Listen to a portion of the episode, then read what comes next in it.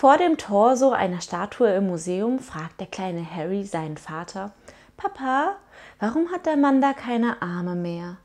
Die sind ihm von vielen Daumenlutschen abgefallen. Und wie hat er den Unterleib wegbekommen?